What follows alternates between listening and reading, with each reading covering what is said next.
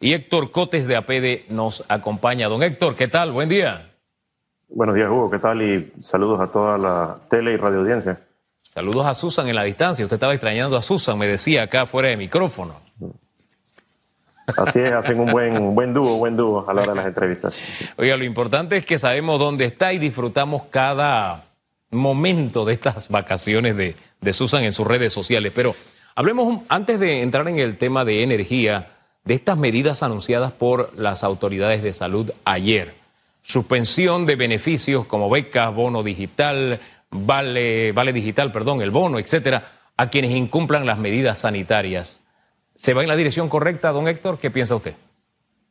las acciones siempre tienen que ser en, dos vías, de acuerdo a mi consideración. Una, la parte, digamos, eh, disuasiva, en el momento de que tú le dices, bueno, si tú haces esto mal, este es el castigo. Pero también la parte más importante, y, tomando tu comentario inicial, es el tema positivo. O sea, tú tienes que cuidarte no porque haya castigo, sino porque es responsabilidad tuya. Y en ese momento es que estamos de que todos debemos de hacer lo máximo posible para que esto no se siga eh, regando dentro del país. Yo creo que va por ahí.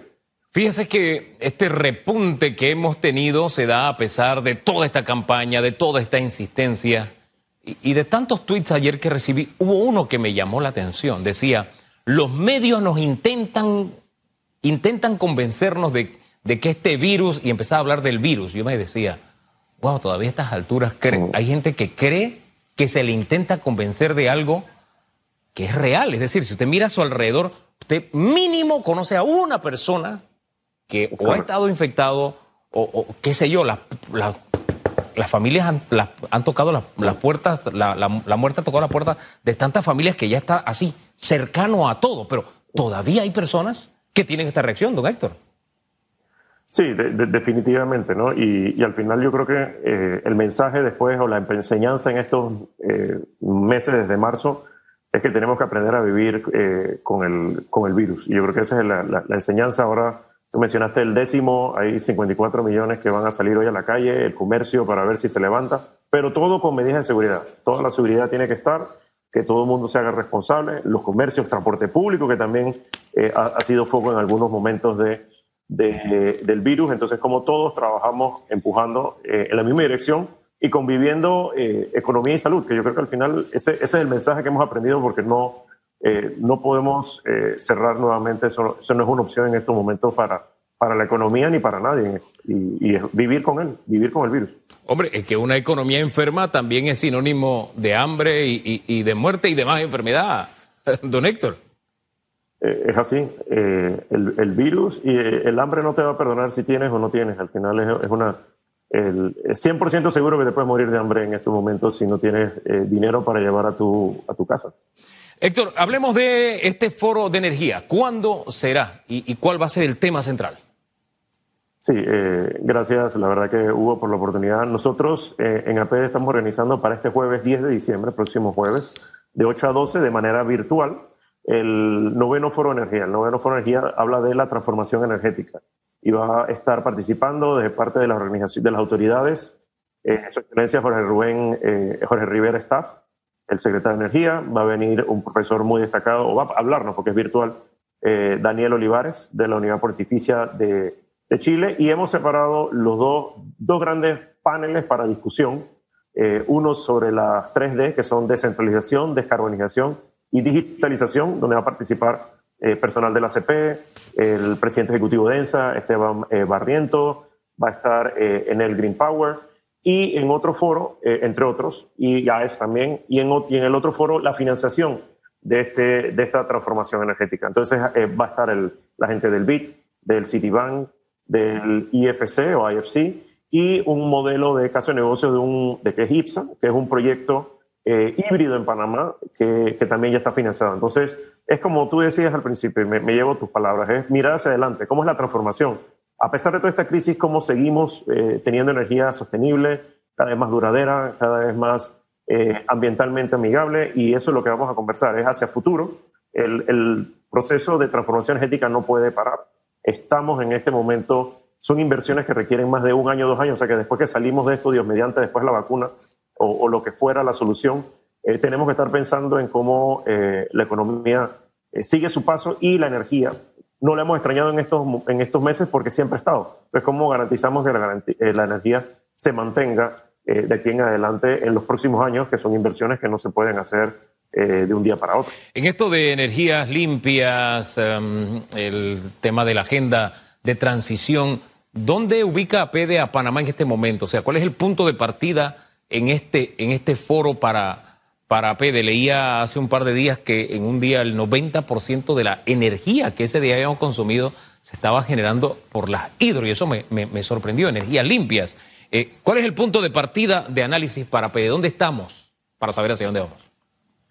Sí, la matriz energética, que es la, que, la composición de todas las inversiones en las distintas tecnologías, es, es, verde en Panamá, es renovable. Eso es cierto, es solamente eh, entre las hidro ya más del 50%, después las eólicas y la, y, todo lo que tiene que ver con eh, solares. Eh, y, tenemos una buena matriz, lo que tenemos es que seguir fortaleciéndola, necesitamos también complementarla. Hay tecnologías de gas para poder tener eh, capacidad y disponibilidad 24 horas, porque el sol no hay en la noche, por ejemplo, sí que tiene que haber un balance en esa matriz. O sea que siempre, siempre es bueno tener diversificada la misma y, las conversaciones que se han tenido han sido de aquí hasta el 2050, o sea que ha habido hay, proyecciones de cómo se va a comportar la economía y asimismo cómo deben eh, venir las, las, inversiones en energía. De vuelta al foro en sí, ¿cómo se va a desarrollar? ¿Va a ser interactivo? ¿Va a ser abierto? ¿Cómo se va a desarrollar? Sí, el, el, foro, como comentábamos, es, virtual. Pueden tener mayor información en arroba apdorg. Eh, para las inscripciones es, eh, no tiene costo para los socios, para público en general 25 dólares y por eso es eh, una oportunidad de seguir eh, alimentando la mente de nuevas ideas hacia el futuro. Yo creo que el 2021 nos tiene que, eh, tenemos que prepararnos para el 2021 y eso es parte de esa transformación energética también empieza por la transformación mental de cada uno de nosotros viendo las oportunidades hacia el futuro. Se ha estado hablando de transición por parte del Ejecutivo, presentó un plan, hay también leyes o en la Asamblea se estuvo discutiendo y hay proyectos también en agenda sobre, sobre transición. ¿Cuál sería la mejor estrategia como país? Unificar propuestas, sentarnos a conversar, ponerle término a esas conversaciones porque no pueden ser eternas. E, en fin, ¿cuál sería el mejor mecanismo como, que podríamos poner en práctica como país ante este hecho? Bueno, eh, Hugo, te comento que el, en octubre del 19, que parece tan lejano ya, eh, hubo una cantidad de mesas y talleres donde se tomaron muchas opiniones de dónde sale la, transición, la agenda de transición energética que está liderada por la Secretaría de Energía, pero no es solamente la Secretaría de Energía. Hay muchos actores involucrados, hay gremios, hay generadores, distribuidores, ETESA, o sea que hay un conjunto de ideas que ya están plasmadas, que la intención es, como tú dices, se tiene que hacer, trabajar en consenso. Todas estas ideas tienen que ser en consenso. Hay ahora mismo iniciativas en la Asamblea de Movilidad Eléctrica, eh, vehículos eléctrico. Entonces, la idea también en todo esto es que construyamos entre todos para mejorar las ideas y que podamos sacar lo mejor eh, en los distintos temas. Ah, ah, ahora bien, eh, ¿qué nos va a quedar? ¿Qué le va a quedar al país después de este eh, foro, don Héctor? Sí, es uno, hay que llevar el mensaje, el mensaje hacia dónde va la energía, digitalización, el Internet de las cosas, la descentralización, energía distribuida, paneles solares en distintas casas, eh, o sea que el mensaje es cómo estamos viendo lo que va a pasar, las tendencias globales y al mismo cuál es la solución y el financiamiento para que éstas se den. Entonces estamos hablando entonces de bonos verdes, eh, si queremos tecnologías solares eh, y, renovables, qué mecanismos hay en Panamá para que esto se pueda facilitar y se puedan financiar, que por lo tanto entren a la matriz, como tú dices, y, podamos ser cada vez más renovables y que la transición se dé. O sea, al final son herramientas que se ponen a disposición de, de todo de todos los interesados. Reiteremos el, el horario, la fecha y los temas principales, por favor. Sí, es este jueves 10 eh, de diciembre de 8 a 12. Mayor información en arroba PDORG. Son dos paneles, uno de las 3D que hemos hablado y de uno de financiamiento, donde va a participar el secretario de Energía, Jorge Rivera, y también eh, el profesor Daniel Olivares de la Universidad Pontificia de Chile para hablar de tendencias globales. Yo, sé que cuando uno mira una agenda de un foro, uno dice, bueno, sí, todo es importante y más para los organizadores, pero ¿cuál es la ponencia que usted recomienda? Mira, esto no te lo puedes perder porque es crucial, es importante para el país. Esto te interesa.